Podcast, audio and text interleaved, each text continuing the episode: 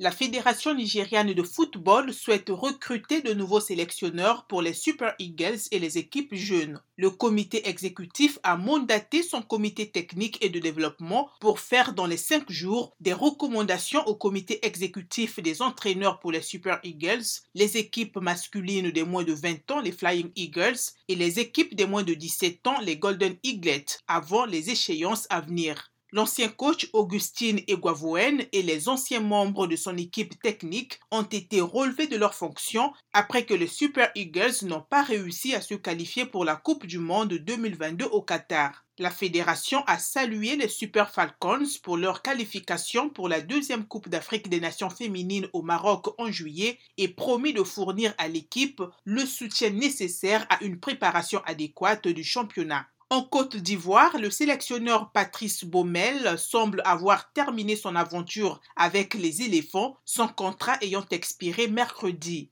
Sur Instagram, le technicien français a fait une publication dans laquelle il a remercié les Ivoiriens. Les observateurs du football ivoirien indiquent que l'ancien adjoint d'Hervé Renard ne sera pas reconduit pour entraîner les éléphants qui devront donc s'apprêter à chercher un nouveau coach mais aucune démarche de succession à Patrice Baumel ne sera entreprise avant le 23 avril prochain, date de l'élection du nouveau président de la Fédération ivoirienne. La deuxième saison de la balle, Basketball Africa League, redémarre le 9 avril pour terminer le 19 au Caire en Égypte avec les matchs de la Confédération Nil. Six équipes y prendront part, à savoir Zamalek d'Égypte, Petro de Luanda, Angola, Cape Town Tigers d'Afrique du Sud, Forces armées et police du Cameroun, Cobra Sport du Soudan du Sud et Espoir Koukache de la RD Congo. Les tests PCR et les vaccins anti-Covid seront exigés lors de cette phase de la compétition. Les doses de rappel seront parfois demandées à certaines personnes. La compétition coïncide avec le ramadan et demande encore plus de précautions sur le plan sanitaire car certains joueurs jeûnent. Pour terminer, à partir de septembre 2022, l'Université britannique de Bath